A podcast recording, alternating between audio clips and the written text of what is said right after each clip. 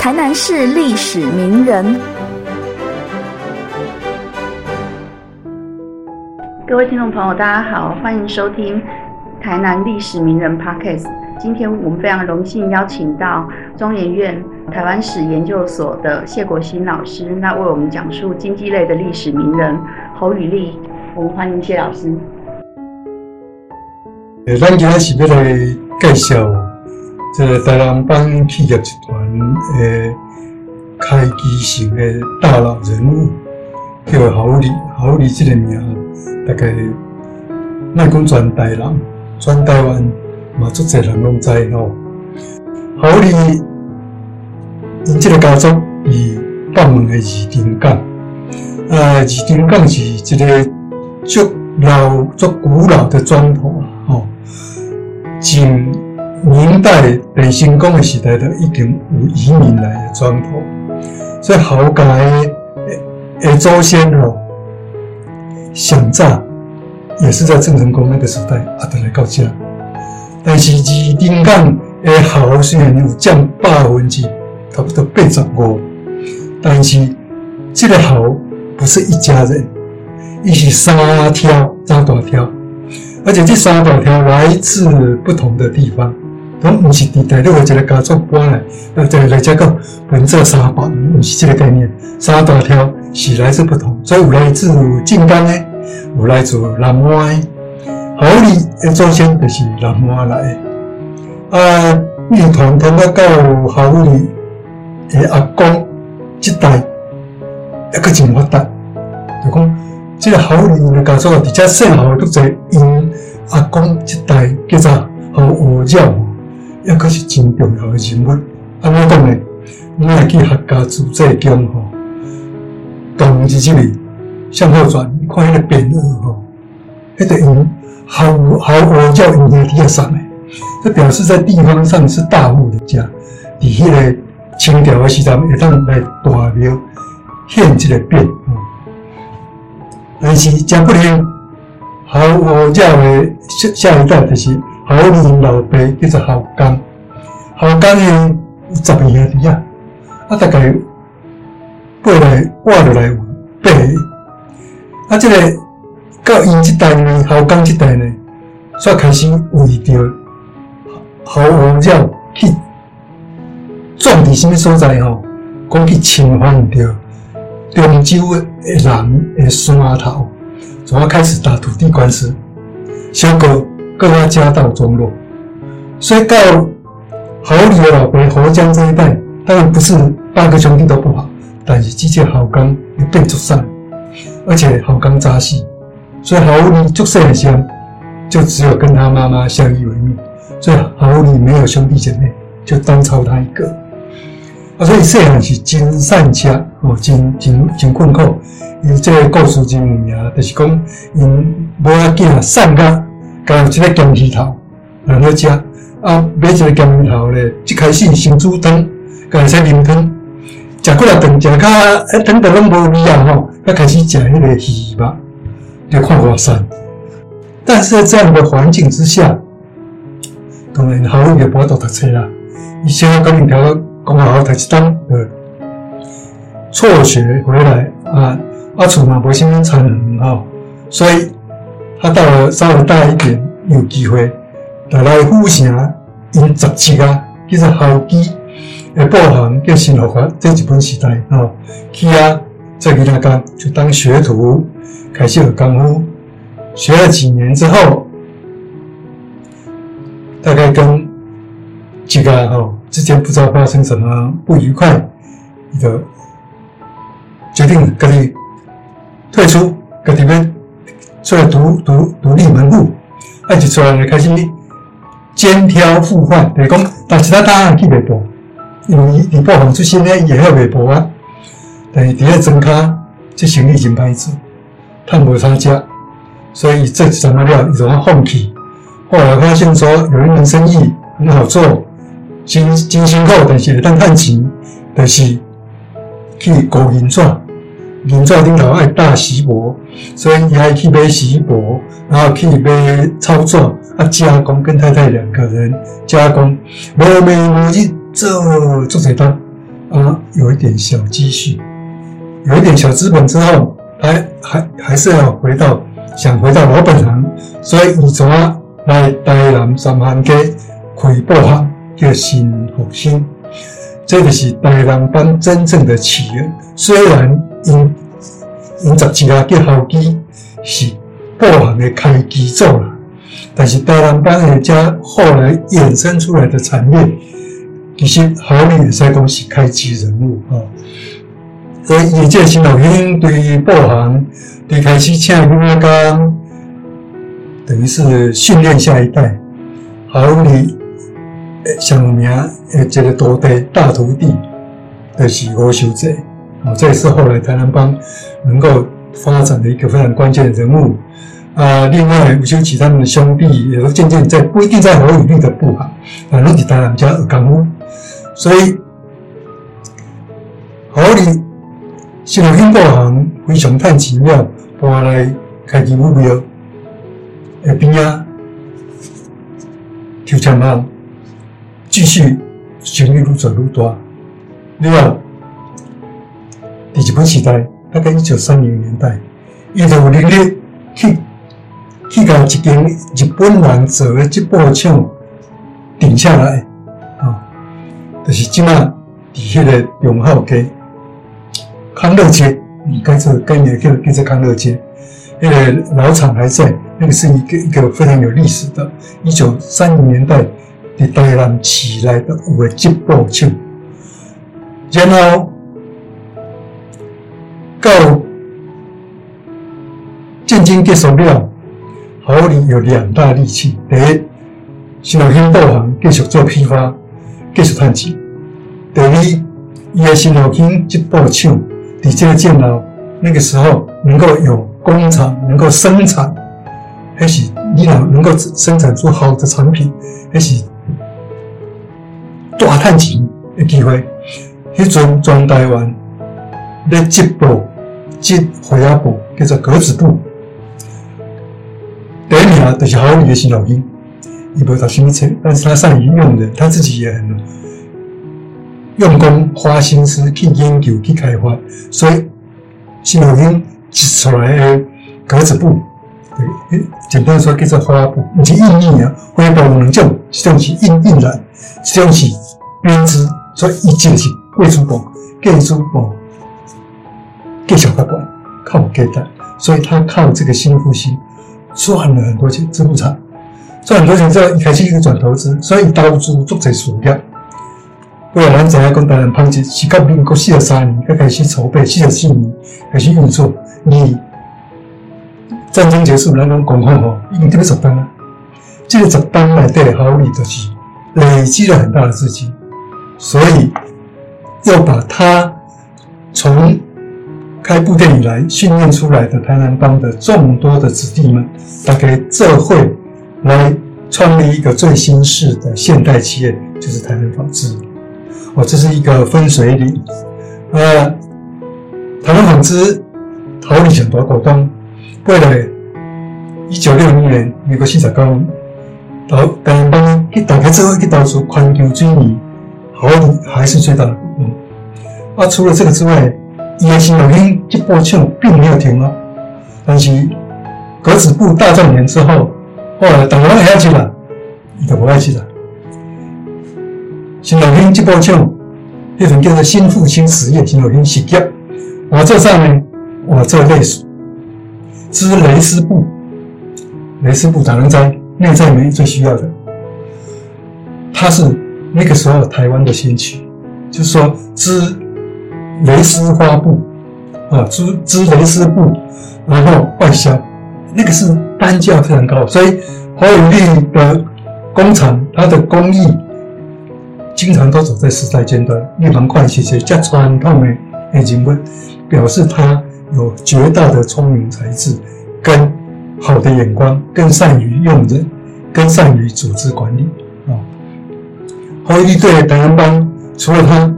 作为一个资本家，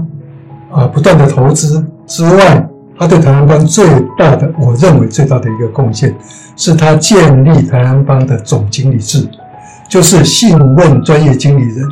鼓励专业经理人重新创业，然后老板也来投资，一起投资，好，你去做新事业。啊，无工厂总经理甲一个，啊，迄个经理、副理啊，把一条边啊出路，出路要对对起，所以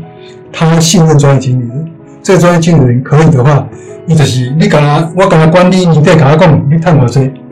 啊有赚啊无赚，啊若无赚钱啊无赚。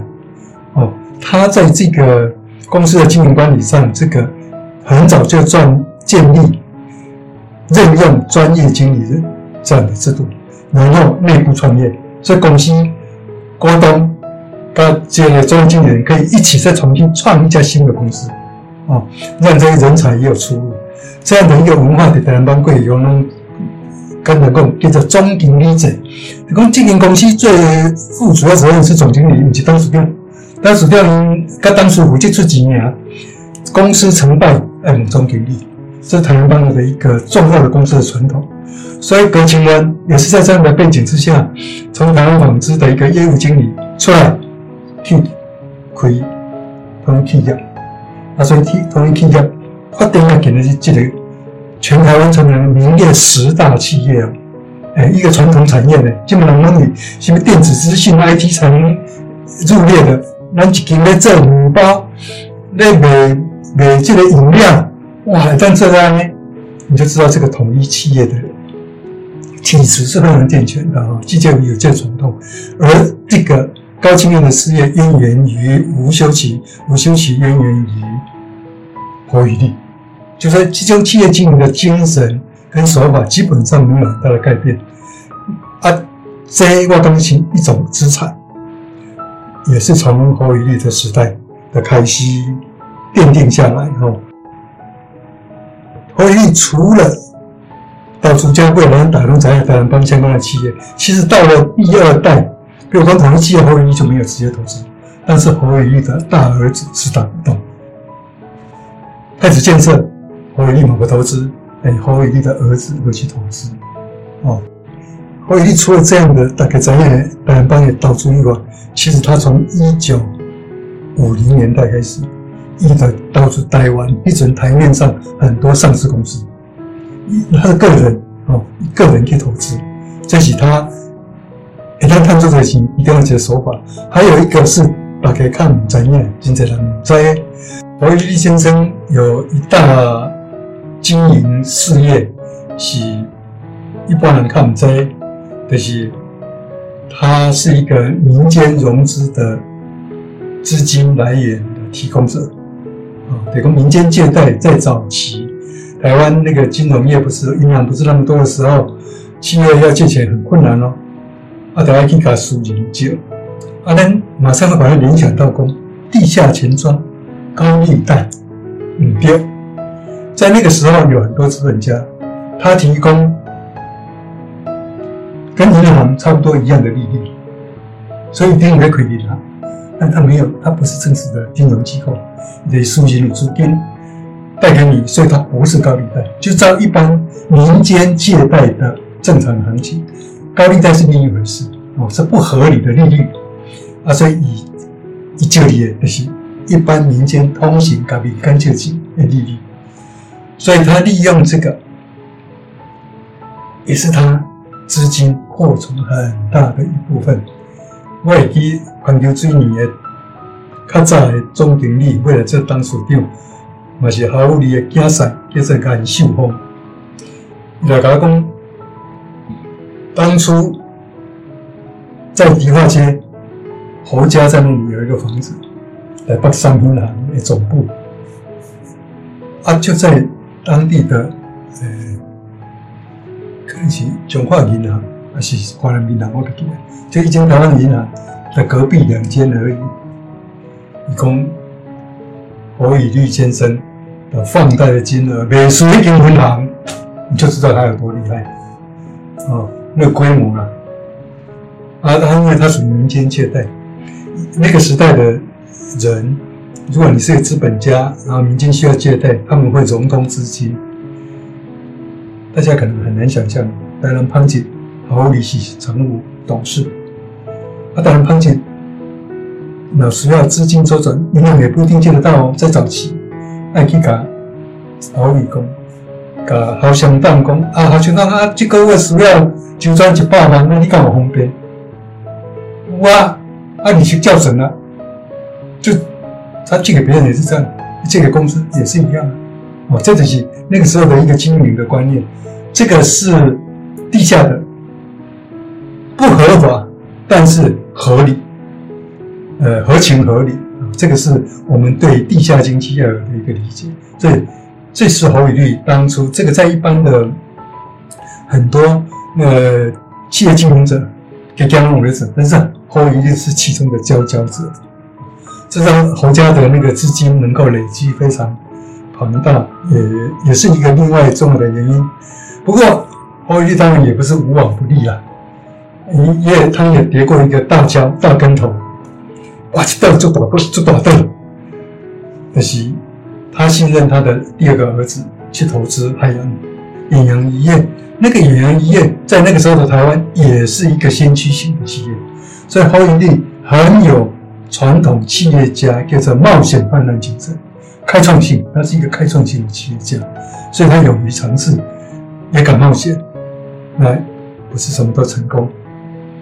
海洋事业最后就。发生一个很大的亏损，也也对他后来的这个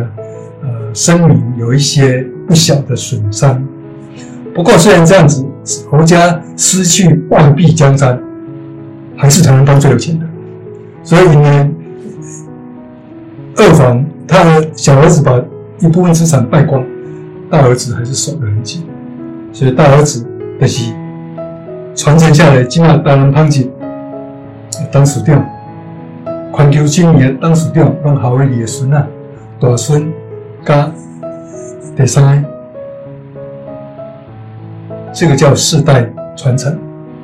他们不一定每一代都要当经营者，可是他们本来是一个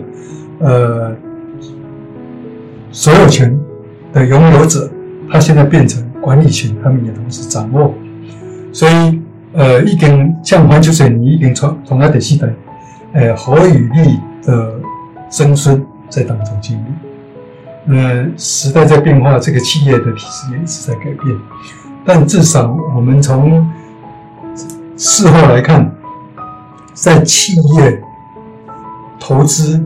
发展、传承这一块，侯家从侯伟立带之下，到目前为止，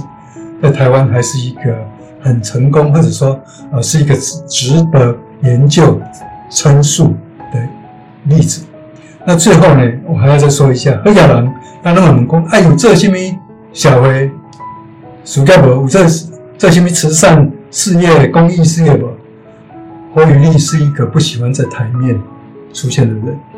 而以嘛还蛮恭维，那所以他不喜欢站在第一线。但其实他对于呃民间社会的贡献。呃，应该说赞助、捐助其实是不少。不过，跟因为传统从传统中过来，一早起主要的是，诶，因故乡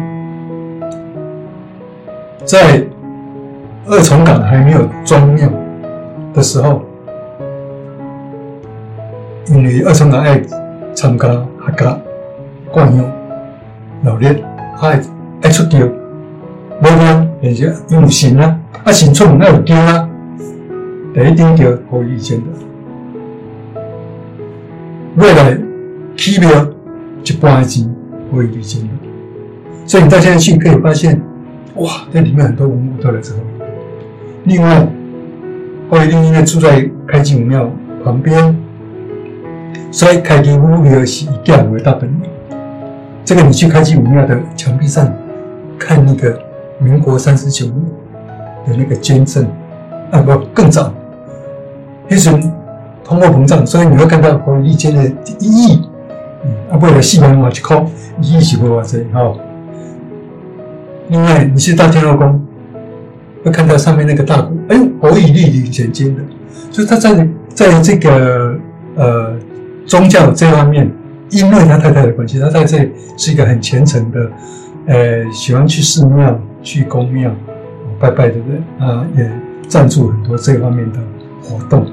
所以他在这方面是不利于出钱。另外，台南帮因为吴三连是精神领袖，所以赞助吴三连的所有文化事业。台南帮是最大的金主，那最大的金主当然用公司的名义捐，也就是侯友谊间接的也是捐最多。所以吴三连文艺基金会就开始叫人的第一任董事长叫做侯友谊。因为刚刚讲啊，侯友谊是想这钱啊，啊，咱成立这基金会，为了吴三连先生成立这个基金会，要来做艺术啊，做文学的的奖项嘛，所以请侯友谊来做董事长。啊，侯友谊这几当年就求饶，因为每一次开会当董事长都要致辞，对来讲是一个就通过了等级，所以这我故他宁可位居幕后。啊，这就是这个。这个个人风格啊，呃，侯家的故事其实还很多，尤其侯家的